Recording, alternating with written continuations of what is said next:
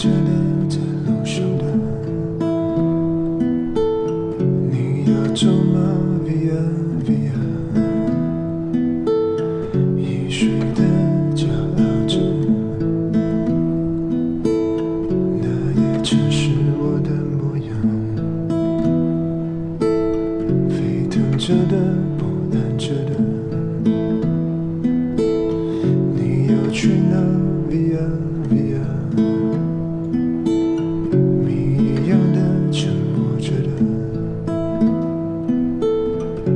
是你真的在听吗？我曾经跨过山和大海，也穿过人山人海。我曾经拥有着一切，转眼都飘散如烟。我曾经失落、失望失掉所有方向，直到看见平凡才是唯一的答案。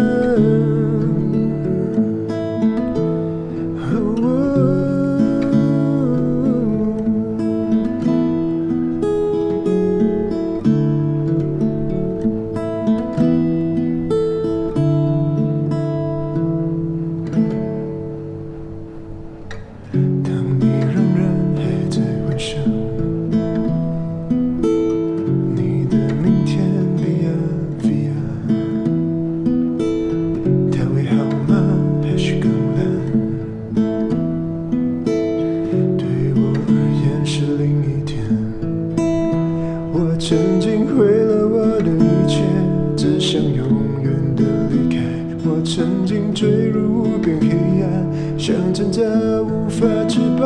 我曾经想你，想他，想那野草野花。绝望着，也渴望着，也哭也笑着，平凡着。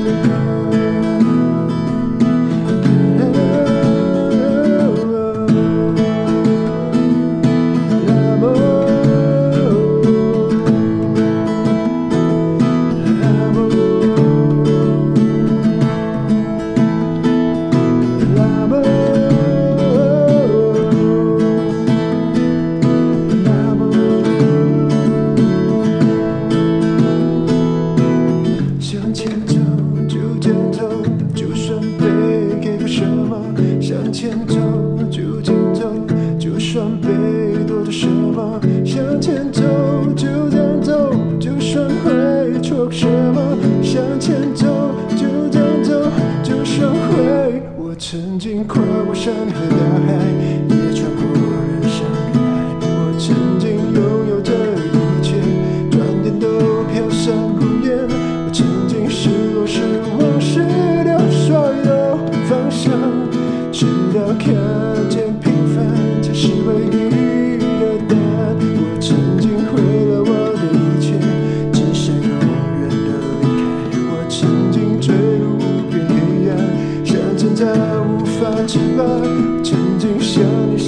想。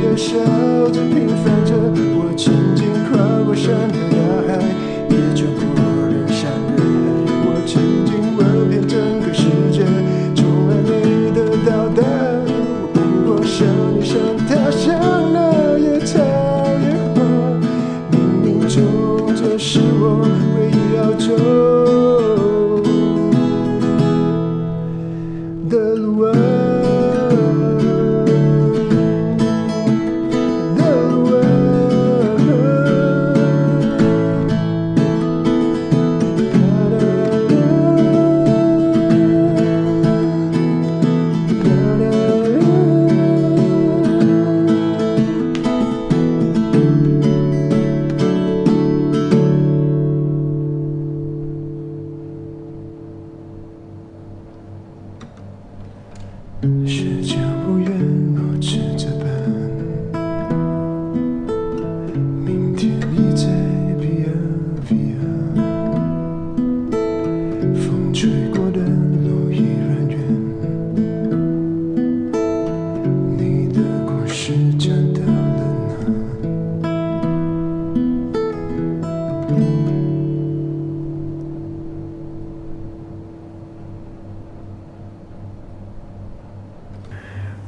Test testing one two three，现在是二零二二年十月二号。现在呢，我懒洋洋的躺在床上，电脑就放在我的肚皮上，那我就开始了这段录音。刚吃完了晚餐，讲错，吃完了午餐，然后就。一样也没没什么事情可以做，所以就继续继续再来录个音。嗯，这首朴树的《平凡之路》，其实这 podcast 刚开始的时候，呃。就有出现过这首歌，当时是清唱的版本。那后来就开始，其实现现在开始就进入了很多在重新在录制的阶段，就是之前很多清唱的歌，全部都我都重新再拿出来录制。那当时因为我自己还在跳，我，到底要先录哪一首，就给顾小姐选。他就先选了这首，我记得他说过他很喜欢这首歌，其实我自己也很喜欢。当时这首歌出来的时候，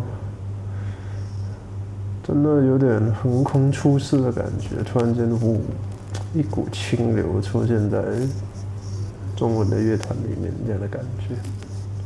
而且因为它是来自中国的作品，但是如果没记错，他有入围很多奖项啊，金马奖。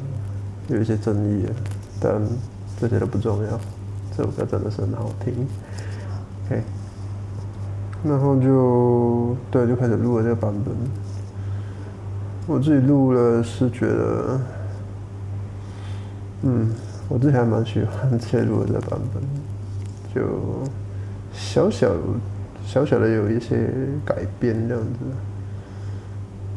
其他大致上。都是跟原曲没有太大的不一样，但就是有一些比较是用我自己的方式去表演这样子，所以也是算是唱的蛮顺畅的一首我觉得，我发现只要是用我自己舒服的方式去表演去唱，都。自己都会觉得最后出来的的的效果都很不错，因为它不是，它不是被逼着要去完成些什么，它就是一个自我的抒发、自我的展现，所以用这样的方式确实是最好也最舒服了，嗯，so。其实这首歌的歌词呢，从听过这首歌到现在，其实也过了很多年。每次听，每次在看那歌词，其实都有一些不一样的想法跟感受。歌歌词其实是意义很深远的，我觉得。听这首歌的时候，有一点像在当我在看每每一段时期在看王家卫的《重庆森林》的时候，都有不同的感受。是一样的感觉，就不同的岁数，你对人生的理解有不同的解读的时候，在在看推那部电影，在听了这一首歌，你也会有不同的解读，这个有点难一下子就是用言语来表达。对，反正他就是。我觉得它就是能给你很多不同的感受的一首歌，嗯，so，OK，好吧，就这样吧。